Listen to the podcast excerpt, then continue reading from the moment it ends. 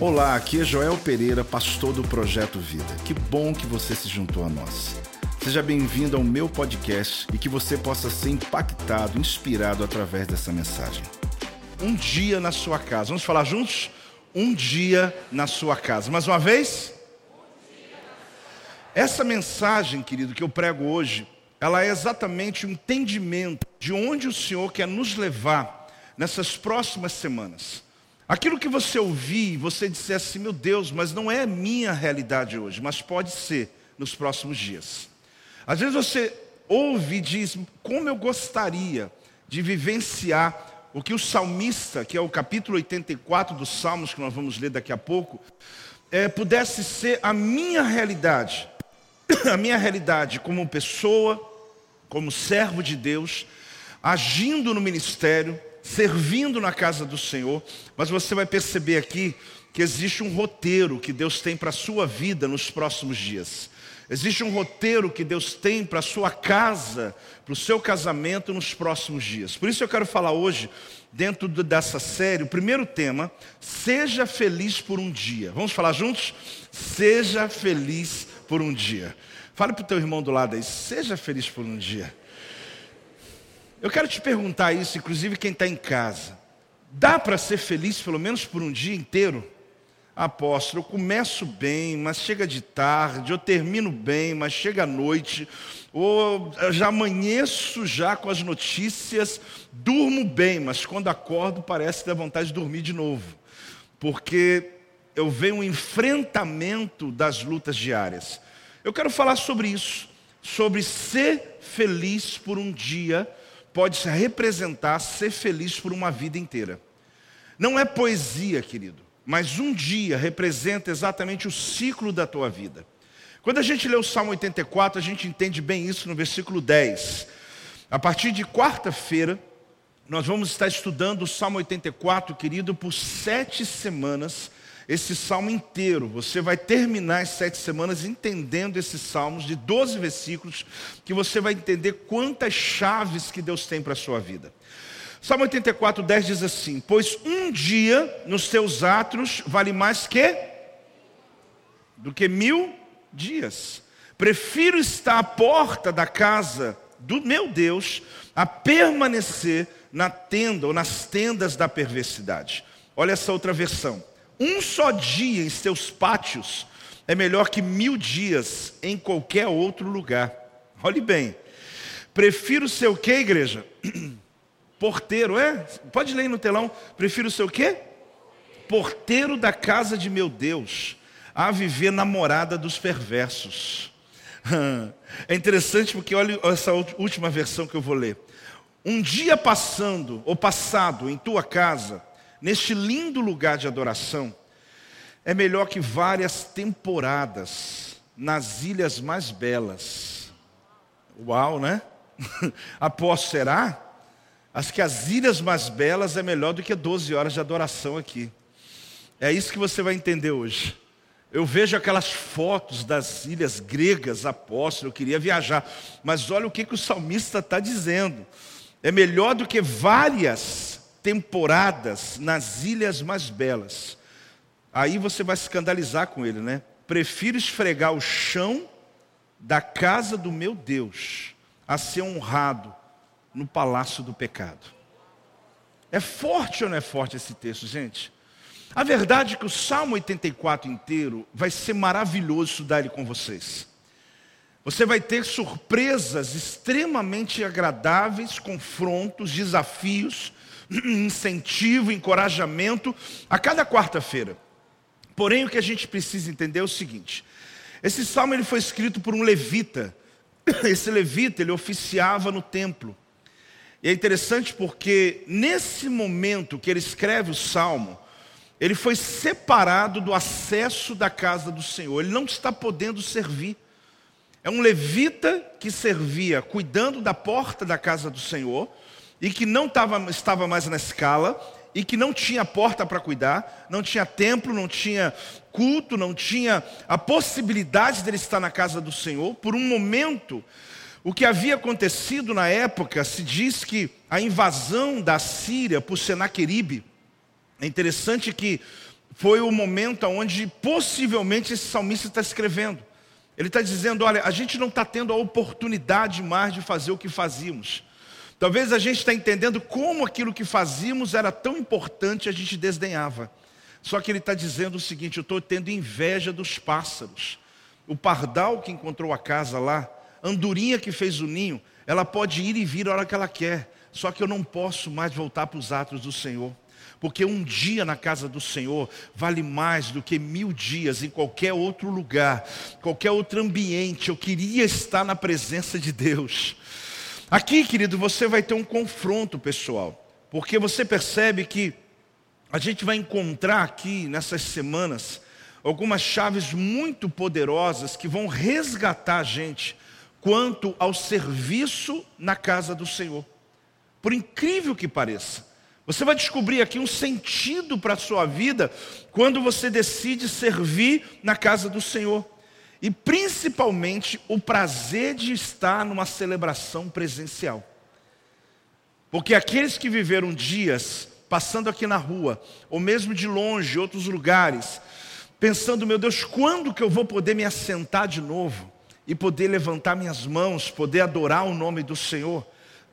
Quando que eu vou poder ouvir uma palavra, fisicamente receber essa palavra sobre a minha vida. Você que está na sua casa, eu sei que muita gente não pode estar aqui porque realmente a distância não lhe permite. Mas alguns ainda não voltaram. Talvez em casa você diz, apóstolo, eu criei um altar, já fiz um local de adoração, eu faço meu culto em casa, tomo minha ceia em casa, mas nesses sete semanas, acredite, Deus vai te acordar, vai te despertar. Tu vai pegar ônibus, carro, trem, o que for, para poder estar aqui na presença do Senhor. Pode dar salva de palmas ao Senhor. Deus vai trazer de volta.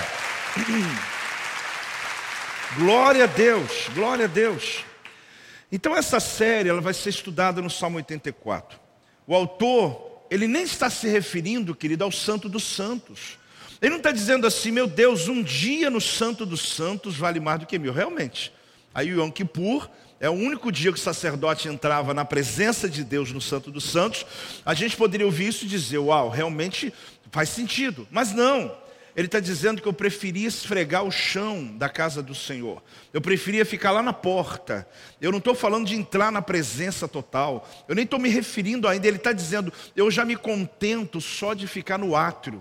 Só de chegar no estacionamento eu já sinto a presença de Deus. Ele está dizendo que ele está ele tá com saudade, ele está ele tá com vontade, o desejo dele. E a minha palavra, querida, é que essa série é uma série profética, porque eu vejo o tempo da volta da igreja, eu vejo o tempo dos cultos presenciais lotados, eu vejo um tempo das liberações, eu vejo essa série como uma profecia para o Brasil, profecia para as nossas igrejas, profecia para essa igreja aqui reunida. Deus nos nos trazendo de volta a presença, a vontade. Ah, mas apóstolo, o mundo mudou, hoje é tudo online. Sim, vamos continuar falando online para o mundo inteiro. Mas você que está presente aqui, você sabe que você pode estar aqui para receber de Deus. Então no texto, você vê que é um chamado ao serviço do templo. Ele está falando sobre o servir. Ele usa um termo do que mil em outro lugar. Ele usa outro termo, das tendas dos ímpios. No caso aqui ele está se referindo o quê? Aqueles que compartilham a vida sem honrar o Senhor. Ele fala, eu não quero me acercar, eu não quero conviver com pessoas que não honram o meu Deus. Eu prefiro me aproximar do ambiente da presença do que conviver com pessoas que desonram o meu Deus. Esse salmista, ele fazia parte dessa família. Em 1 Crônicas, capítulo 9, no versículo 19, você vai ver que fala da família desse salmista. Inclusive, lá no início fala dos filhos de Corá. Então, em 1 Crônicas 9, 19, diz assim: Salum, filho de Coré, filho de Abiasaf, filho de Corá, e seus irmãos da casa de seu pai, os coreitas, estavam encarregados da obra do ministério e eram guardas das portas do tabernáculo. E seus pais tinham sido encarregados do arraial do Senhor e eram o que? Guardas da entrada. Fale comigo, guardas da entrada.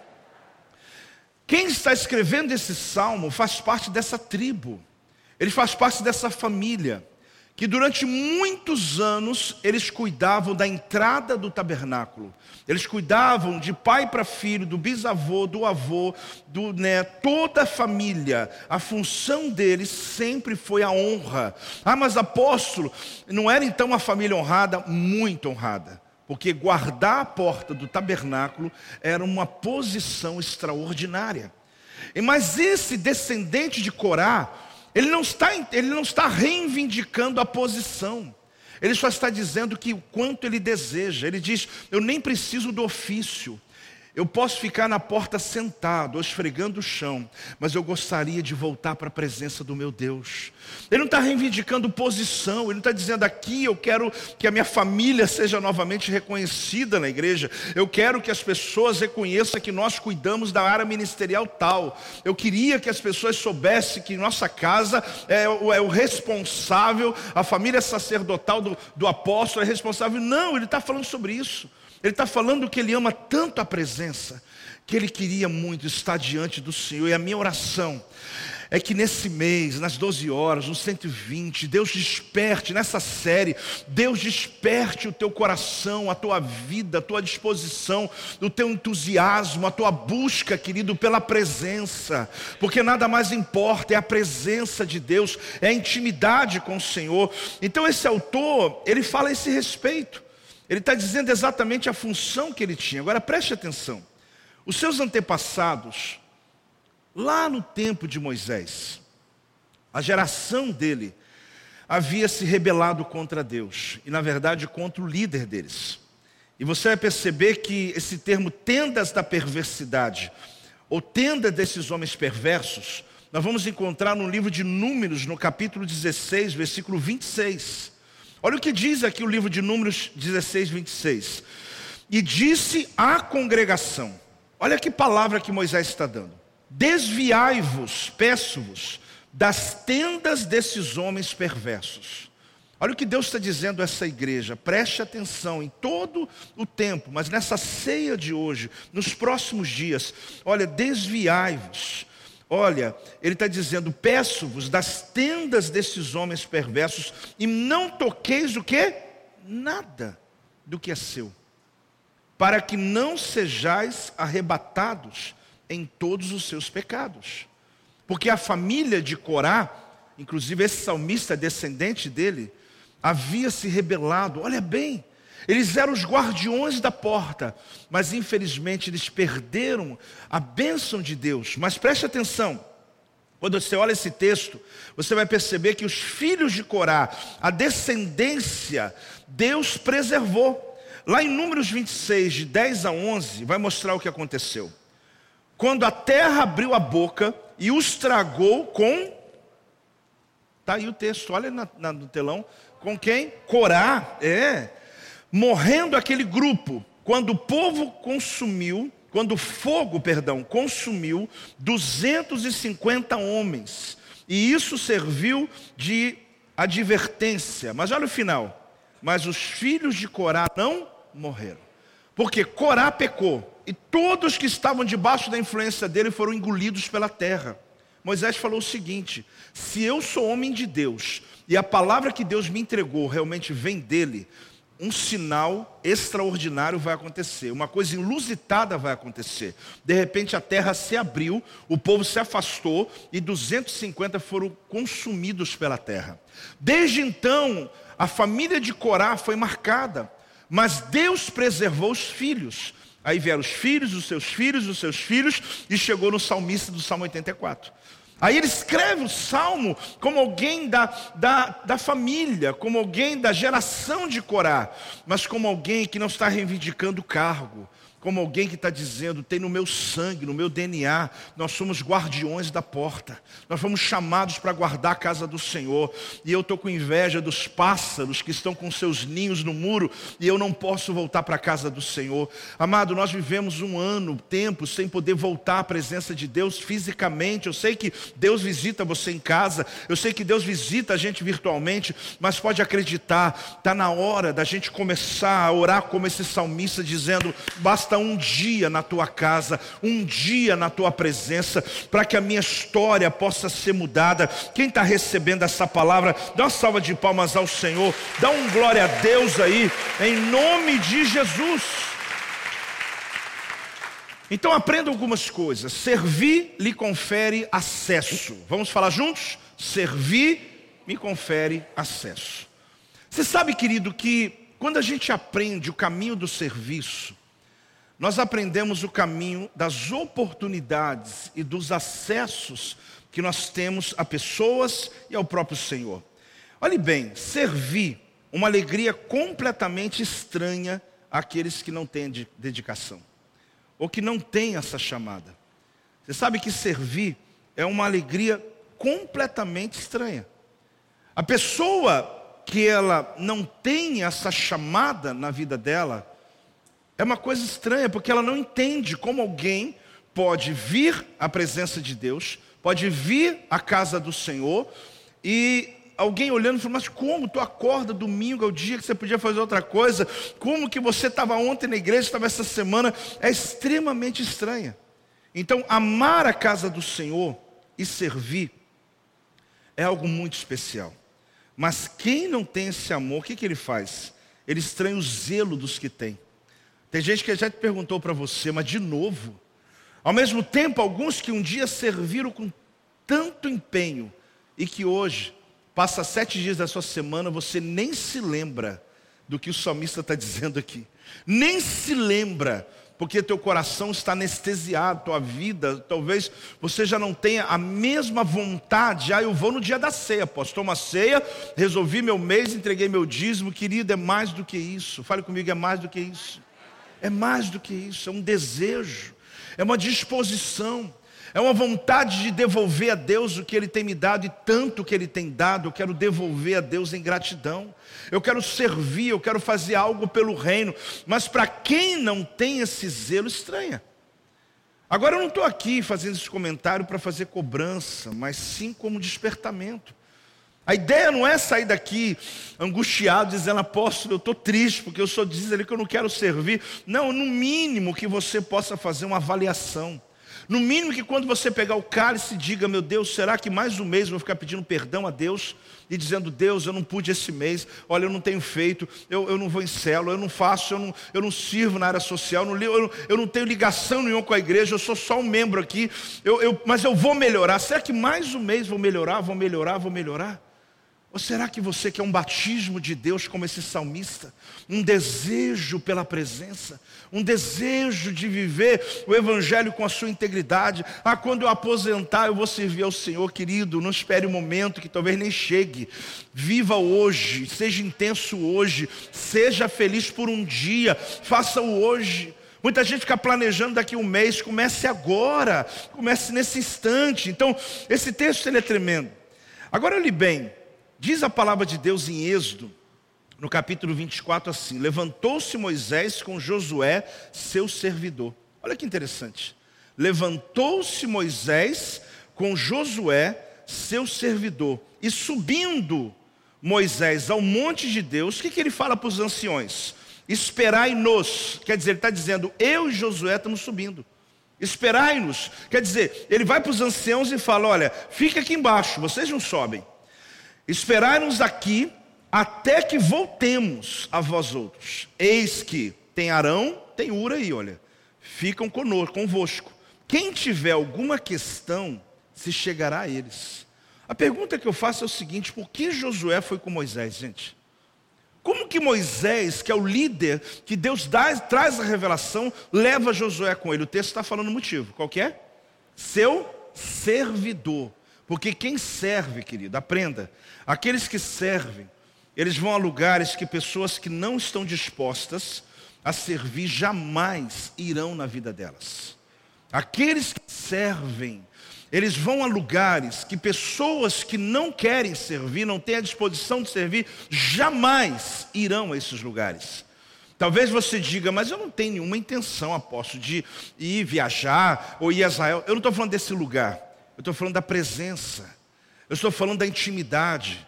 Eu estou falando de acessar o coração do Senhor. Eu estou falando de entender uma visão completa. Eu estou falando de acessar o coração do Pai.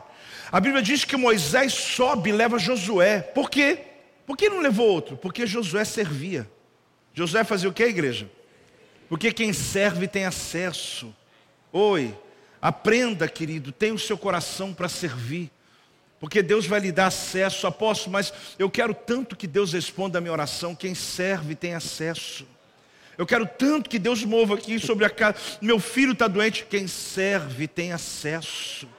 Aí eu vou pedir lá um apóstolo, um profeta, uma pessoa lá para orar. Não, querido, pede quem serve. Se esse profeta servir a Deus, pode pedir. Se esse apóstolo servir a Deus, você pode pedir, porque título não dá lugar a Deus, título não dá acesso a Deus. O que dá acesso a Deus é serviço, é quem serve que tem acesso. Você está entendendo ou não está entendendo?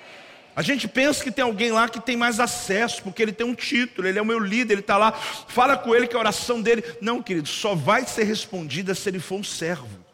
Porque Deus não revela nada, não faz nada sem antes revelar os teus servos. Não, não é profeta, não. Servo, ler o texto. Seus servos profetas.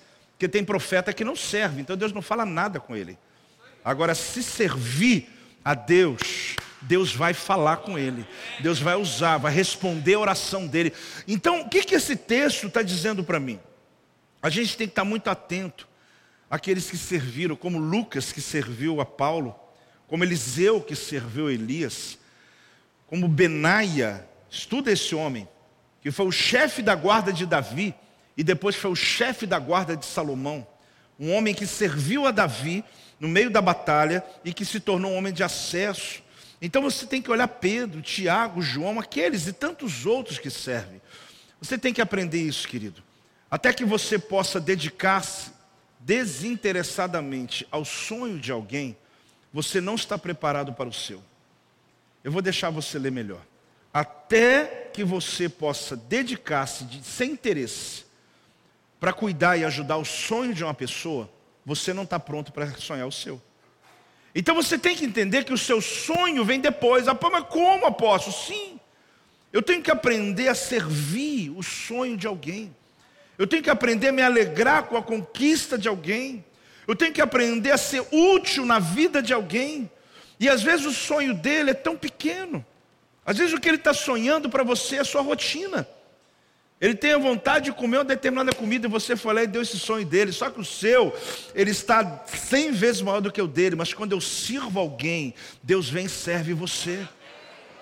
Então o serviço, ele tem essa capacidade de nos dar acesso àquilo que nós não teríamos. Então coloque suas prioridades em ordem. Coloque as suas prioridades em ordem, porque quando você olha o que é prioridade na sua vida, você precisa colocar essas prioridades em ordem. Você vai ver na palavra: buscar e pois em primeiro lugar o seu reino, a sua justiça, as outras coisas vos serão acrescentadas. O apóstolo Paulo em Filipenses 1, 21, ele fala: Porquanto para mim o viver é Cristo e o morrer é o que? É lucro. Então, a minha prioridade qual é quando eu olho esse texto? Ponha a sua, as suas prioridades em ordem. Uma delas é dar atenção ao sonho daqueles que estão ao seu redor. Aquele salmista, ele na família dele vinha de uma geração que era ficar no umbral da casa de Deus. Então ele sabia que quando ele disse, eu quero estar na porta, eu quero estar nos umbrais da casa do meu Deus. Um ofício sacerdotal de guardar a porta. Uma posição de proeminência, uma posição que usufruía respeito, mas foi negado aquele salmista. Ele sabia que ele não podia, então ele disse: Não tem problema, eu limpo, eu, eu faço qualquer coisa, eu só não quero deixar de me aproximar da presença, eu não quero perder o tino, a presença, a glória de Deus. Então eu vejo aqui uma questão muito linda, porque a posição foi negada, mas o desejo não foi tirado. Preste atenção. A posição foi negada, mas o desejo? Não. Ele continuou desejando. A grande questão que me faz pensar aqui é que alguns usufruem da posição, mas não consideram mais. Alguns já receberam um cargo, receberam uma posição, receberam um reconhecimento, faz parte da equipe do apóstolo Joel, faz parte da equipe dos diáconos, faz parte. Mas o que, que adianta ter cargo e não ter mais desejo? Tem alguém aí ou não tem? O que, que adianta? Porque o que nos move, querido, não é o ofício, o que nos move é a chamada. Porque do contrário, eu não suportaria, se eu não tivesse o desejo, você acha que o, o, ofício apostólico me sustentaria, pastoral me sustentaria? Nunca. Nunca. Já teria desistido lá atrás, antes de você chegar aqui. É interessante quando alguém chega no gabinete e fala assim: apóstolo, eu estou aqui há algum tempo, e Deus falou comigo que eu vou para outro lugar. Aí o apóstolo, a gente ouve aquilo, sente muito, Aí um dia eu fiquei pensando assim: vai chegar o dia que eu vou fazer o contrário. Eu vou chamar a família e falar assim: olha, Deus falou comigo que vocês têm que ir embora. Não, porque dá vontade, Silva, tem hora. Que a pessoa está aqui. Não, aí eu, eu. Como é que Deus falou com você e não falou comigo? Como? Eu sirvo a Deus. Mas se eu der a louco um dia, você não fica aí com raiva, não. Eu chamei uma meia dúzia e falei, olha, eu estou falando, orei a Deus, Deus falou comigo, olha, teu tempo aqui acabou. Como, pô? Acabou, tchau. Tchau. Não, porque é tão interessante essa perspectiva, né? Daí para cá e daqui para lá. Será que eu não mereço também, não? Será que é só um dia, não gostei mais? Querido, é mais do que, fala comigo, é mais do que isso. Não se trata de um sentimento, não se trata de uma sensação, não se trata se um dia não olharam para você, tratou você mal, o apóstolo me respondeu no Instagram, querido, para com essa meninice, entenda que a casa do Senhor é tua família, é o lugar do teu crescimento, é o lugar que Deus te trata, é o lugar que Deus te abençoa, é o lugar que Deus tem provas para fazer. Olha o que ele diz aqui, olha, prefiro estar, fala comigo, prefiro estar. Sabe o que é a palavra prefiro estar? Escolhi, escolhi, eu escolhi então eu escolhi estar na casa do Senhor. Você não acha que algumas vezes você é tentado estar em outro lugar? Claro, mas você escolheu o quê?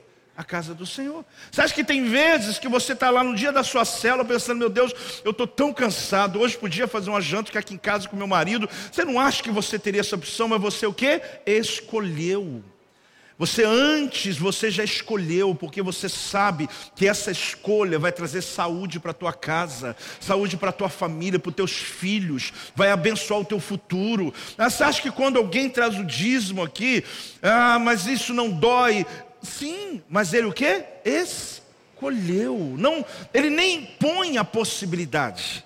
É como um casamento. Acordei um dia, estou sentindo, acho que eu vou me separar. Não. Eu escolhi estar casado. Eu escolhi o meu cônjuge. Eu escolhi com quem eu vou viver o resto da minha vida. Fala amém, gente, senão vai ficar ruim. Eu escolhi. Agora, será que todos os dias do casamento é aquele mar de rosas? Não. Mas eu lembro o que? Da minha escolha, da minha decisão do que eu quero realizar na minha vida. Então aqui você percebe que a tradução é melhor está a porta. Ele está dizendo melhor. Então ele está dizendo que mesmo que a minha alma grite para outro lado, mas eu prefiro, eu decidi, eu escolhi, eu vi que é melhor. Então eu vejo que essa decisão muda tudo. Então ele fala o seguinte. Melhor está a porta, ou prefiro sempre estar na casa do meu Deus. Você está vendo que o fato dele poder escolher é porque ele tinha opções. Quando ele diz eu prefiro, quando ele diz eu escolhi, é porque ele poderia não estar. Mas ele, nas opções que foram dadas a ele, já está decidido: a minha vida é servir ao Senhor. Será que isso é tão difícil assim? Seja feliz por um dia. Ser feliz por um dia é o suficiente. Vamos repetir? Ser feliz por um dia é o suficiente. Ah, mas eu quero mais, eu estou muito preocupado é com amanhã, estou preocupado, apóstolo. O que, que vai acontecer no final do ano, apóstolo? Aliás, ultimamente eu não estou nem vivendo aqui, eu estou vivendo no Apocalipse, apóstolo. Eu vou para a internet, todo mundo que prega sobre Apocalipse, eu estou lá. Irmão, você quer um conselho? Jesus vai voltar e está certo já. Então pare de perder seu tempo com curiosidades, que vou te falar uma coisa, só está atrapalhando o processo de Deus na vida de muita gente. Uma coisa uma vez ao ano, pastor Rodrigo, pastora Cleusa, pastores, eu chegar aqui e ensinar para vocês uma semana sobre o Apocalipse, e faço. Outra coisa é você viver o dia inteiro. É filme apocalíptico, é livro apocalíptico, é apocalipse. Eu não sei se você tem o dom, o chamado. Do contrário, viva o teu presente. Não, você não está entendendo. Viva o teu presente, irmão. Porque eu sei que está acontecendo um monte de coisa, onde Cristo está vindo, tudo isso eu já sei. Mas quando tiver que acontecer, vai acontecer. Ou você fica mais santo quando você ouve a palavra? Apóstolo, quando eu ouço sobre o, o, anticristo, o demônio, a demônia, eu vou ouvindo um monte de coisa sobre a, a, a besta, a, o besta, quando eu ouço sobre a serpente, eu, volto, eu saio de casa assim até com medo. Irmãos, o evangelho não é de medo, é de graça. É graça. Se você está sendo movido por esse medo, você não vai conseguir sustentar isso muito tempo. Daqui a pouco você esqueceu do Apocalipse. A pandemia vai embora, a vida continua, tira a máscara. É alarme falso. Vamos continuar na vida. Sextou, né? Então, querido, se você quer sustentar a tua vida cristã, não sustente pelo futuro, a não ser quando se fala de esperança, mas sustente vivendo o seu presente. Então preste atenção. Viver no presente é uma dádiva de poucos. Eu vou repetir. Aqui está o segredo de tudo dessa mensagem, dessa, dessa, dessa série de mensagens que você vai ouvir às quartas-feiras. Viver, sabia, Bispo Leite? Viver o presente é uma dádiva de poucos. Porque a maioria ou estão presos na culpa do passado, ou estão aprisionados na ansiedade do futuro, ou estão presos na dívida da alma, mas não vive nem um pouquinho o presente. Está aqui agora, mas não está nada. Vai sentar com a família para almoçar, mas pega o telefone, já está fazendo conta do amanhã, já está não sei o quê, vendo a vida dos outros, fazendo não sei o quê, passando ali. O que, que foi mesmo? Está lá, porque ninguém está vivendo o presente mais. Aí não entende por que você não consegue ser feliz por um dia, porque você não está no teu dia, querido. Você não está vivendo hoje. Você acordou pela manhã já dizendo, eu vou lá rapidinho, tá? Já estou voltando já. Que rapidinho o quê? Você não vem rapidinho aqui não, irmão. Aqui hoje, nessa manhã, é o momento de decisão na sua vida. Pode celebrar sim.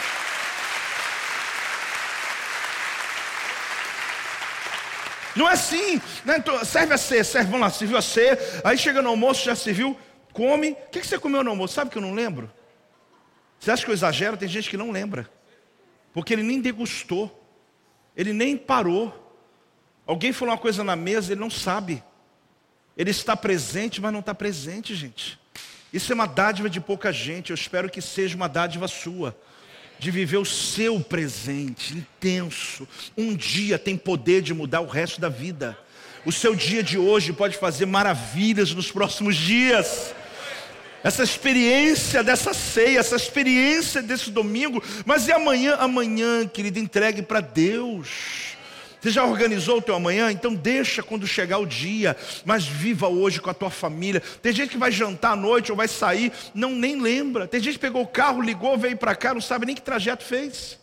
Porque a mente, ela está trabalhando sempre fora. A mente está só no futuro. A mente está só pensando, estou aqui, mas o que, que eu faço de almoço? O que, que eu vou fazer? O pastor não para de falar, eu não sei, eu estou pensando. Aí já pega o telefone, já manda um recado para a nora ou para a sogra, vamos sair hoje, não sei o que. Irmão, para, acorda, ou, ou, aterriza. Você não consegue ter resultados lindos na sua vida. Para de ter, ter, inveja do sucesso dos outros, porque a única diferença deles para outros é que eles vivem o dia com intensidade. Pessoas de sucesso, elas são intensas. Elas respeitam o momento, elas respeitam as pessoas, elas ouvem quem está falando inteiro. Elas está ali completo e por isso carregam experiências para a vida. Elas ouvem conselhos, elas sabem valorizar um dia. Elas não correm atrás do dinheiro, elas correm atrás da sabedoria. Oh, você está pegando ou não está pegando? Ah, como eu queria que viesse um batismo em todos aqui agora dessa palavra. Todos, todos, todos, inclusive em casa, para que você mude o seu dia, a sua realidade. Ah, querido, você mudaria a tua maneira de ver a vida, você mudaria a maneira de ver teu dia, você mudaria a vida, todos os aspectos. Aqui nós estamos com uma chave, que ainda bem que nós temos sete semanas para conversar, porque olha, o que Deus quer nos ensinar nesses dias vai ser uma revolução na vida dessa igreja. Pode celebrar de novo, pode glorificar o Senhor em nome de Jesus.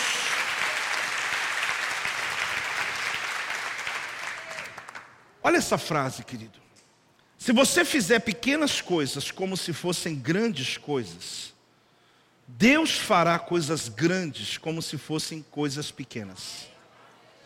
Se você souber valorizar um tempo, um tempo com teu esposo, com, teu, com a tua esposa, teu filho, um amigo, uma pessoa que você está ajudando, que ela está contando a história dela para você, ou mesmo um dia de férias, de folga, se você tornar essas coisas pequenas e tratá-las como grandes,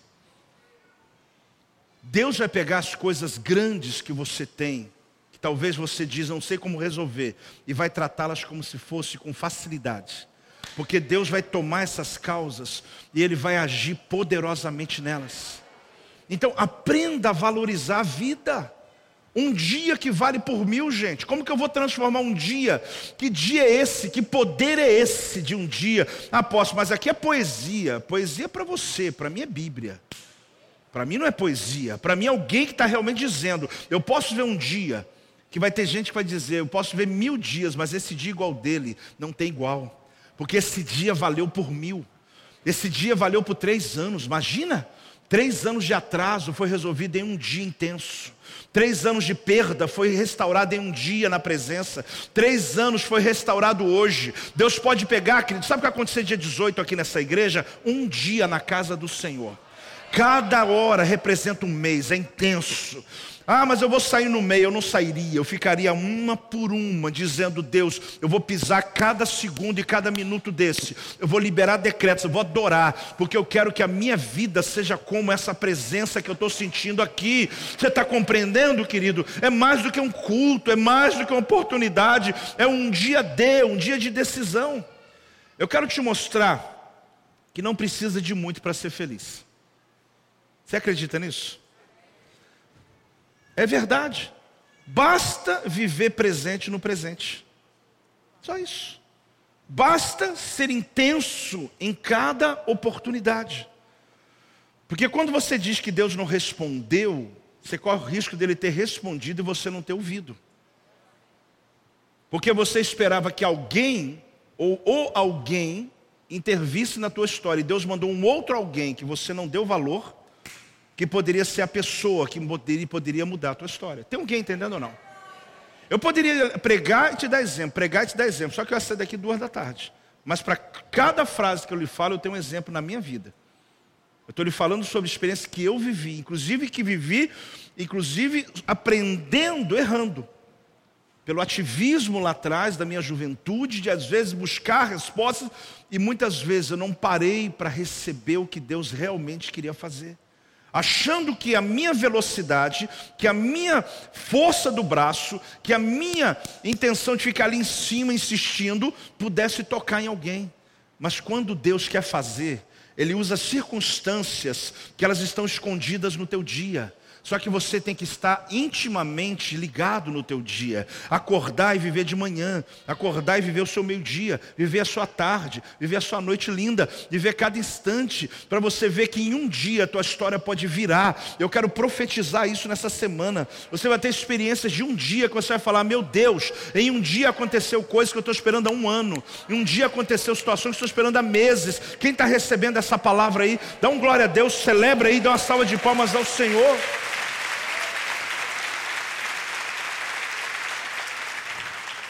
Então, um dia intenso tem poder de criar e realizar coisas maravilhosas. Mas tem que considerar o salmista. O que o salmista fala? O poder de um dia na sua casa. Então, desculpa aí, não é qualquer diazinho, não. É um dia na sua casa. Apóstolo, mas só aqui na igreja? Não precisa ser só na igreja, mas na sua casa. Porque você é a casa de Deus. Um dia no esconderijo do Altíssimo, um dia considerando os princípios da palavra, um dia buscando ao Senhor. Então é interessante porque, olha que interessante na vida natural, uma grande descoberta, que inclusive foi agora, em 1981, se não me engano, e depois começou a se usar essa reação em cadeia chamado efeito dominó. Você sabe que você pode derrubar um dominó ele inicia uma reação em cadeia que pode, por segundos, derrubar centenas de dominós. Por quê? Porque a maior descoberta que foi feita nesse aspecto do efeito dominó é que um dominó, ele pode derrubar o próximo dominó, que é uma vez e meia maior que ele.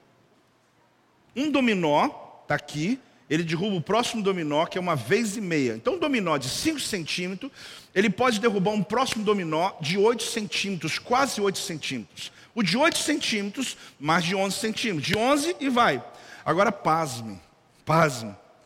Porque você vai perceber que quando chega no 18º dominó, você pode derrubar a torre de Pisa. Eu já estive lá, eu sei que ela está inclinada.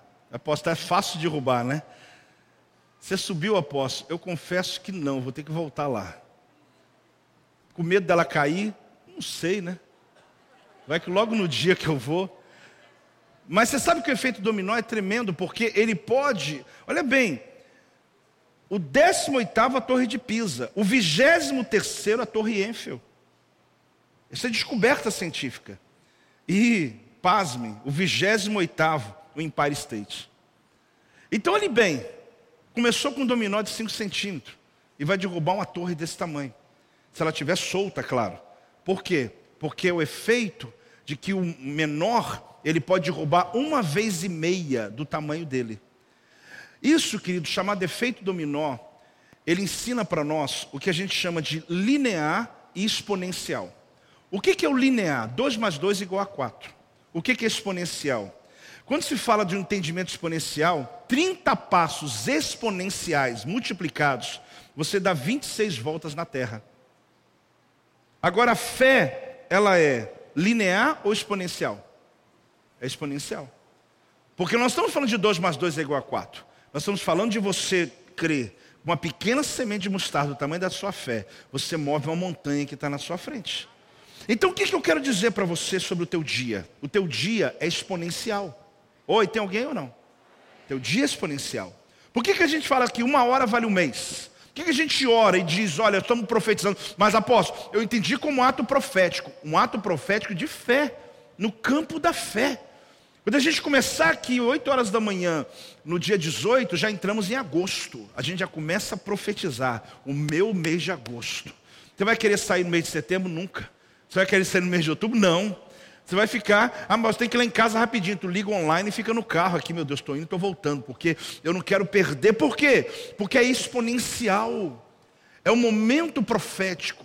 Porém, quando o salmista fala um dia vale mais que mil, é exponencial. Ele está dizendo: olha, assim como este, não ele falando do dominó, mas como eu te mostrei do efeito dominó, que pode chegar uma torre Eiffel, pode chegar o Empire State. Por quê? Porque eu não tenho que pensar no meu amanhã. Meu problema, querido, é querer ser feliz por uma semana. Seja feliz por um dia. Já está bom. Seja feliz hoje. Porque o teu problema é o amanhã. O teu problema é semana que vem.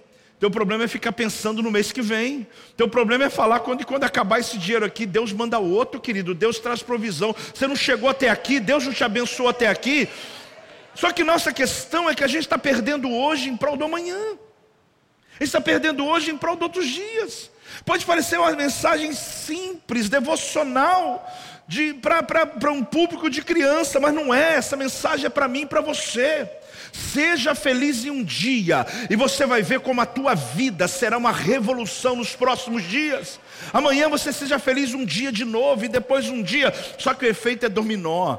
Vai chegar um efeito que a tua casa, a tua família vai exalar o cheiro, o aroma da alegria. Não vai precisar chegar sábado para ter felicidade, segunda-feira vai ter cara de sábado, de domingo, vai ter a presença de Deus. Oh, dá uma salva de palmas ao Senhor, dá um glória a Deus em nome de Jesus. A última coisa que eu quero te ensinar hoje. Um dia que vale mais que mil. Vamos falar juntos? O que é chamado esse dia? O poder de um dia. Que força tem esse dia que vale mais que mil? É a força exponencial.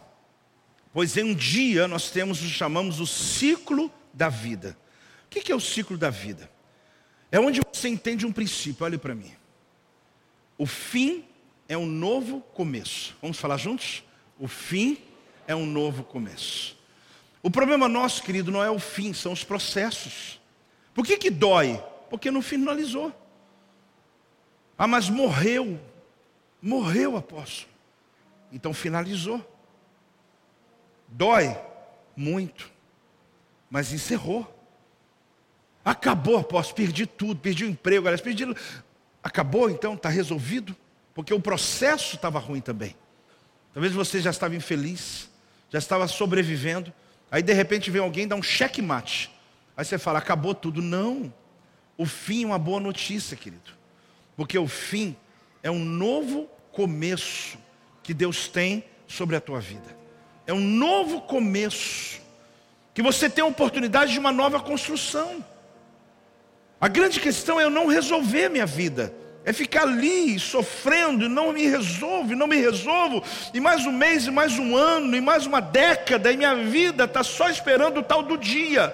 Irmãos, hoje pode ser o melhor dia da sua vida. Você não precisa de muito para ser feliz, é só viver o presente no presente.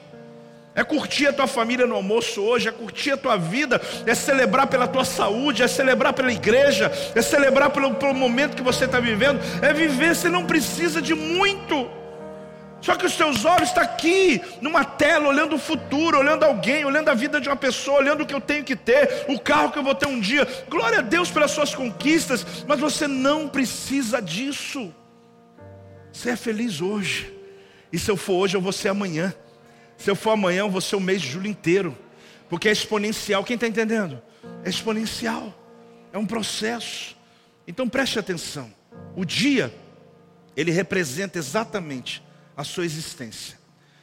A escuridão da madrugada é como o ventre escuro gerando o nascer de mais um dia. Hoje de manhã, quando amanheceu, na escuridão é como um ventre materno. Ali as misericórdias do Senhor estão sendo renovadas. Parte dos nossos neurônios estão sendo trocados e renovados e vindo novos sem nenhuma memória. O romper da aurora, aquele momento que está o primeiro nascer do sol, o primeiro raio do sol, representa as contrações de uma mulher grávida. Ali está no romper da aurora, ela está tendo as primeiras contrações. O amanhecer é o nascimento. Hoje nasceu, querido, o dia. E esse dia inteiro representa a tua vida inteira. Por quê? Porque o entardecer é a jornada da vida. É a que nós estamos agora vivendo. Que para Deus é isso, olha. Para Deus é isso. Comparado à eternidade, a vida de 50, 60, 70, 80, 90 anos é isso. Porque a eternidade nos espera. É só um entardecer. E quando, querido, vem e o sol se põe, a vida está se esvaindo. Quando chega o anoitecer, é a morte.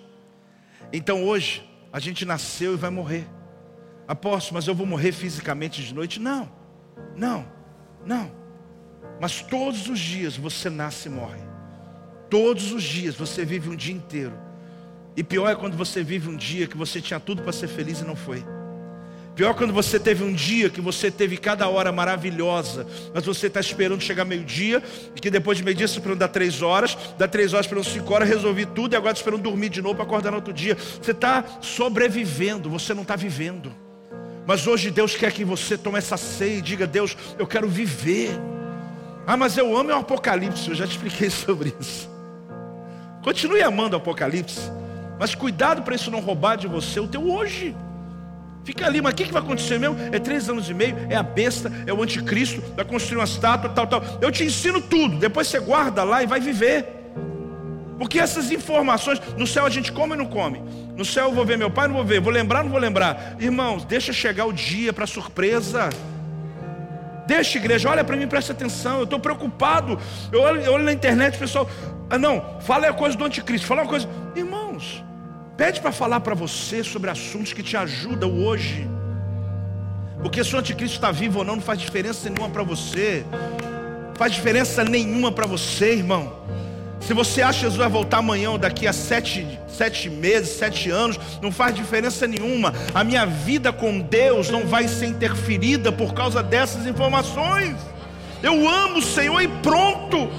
Se Ele vai me arrebatar hoje, se o anticristo vai assumir o governo mundial, vai ter perseguição, se vai ter marca da besta, meu Deus, vivo hoje.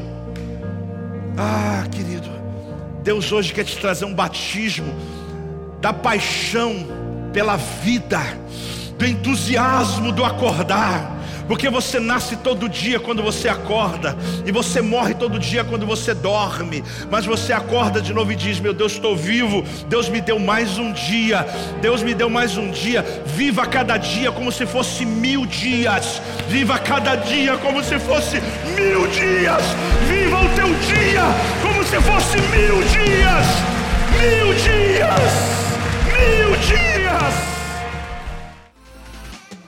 Este é o meu podcast. Você pode acompanhar meus conteúdos diários no Telegram e as mensagens completas no meu canal do YouTube. Não se esqueça de me seguir no Instagram.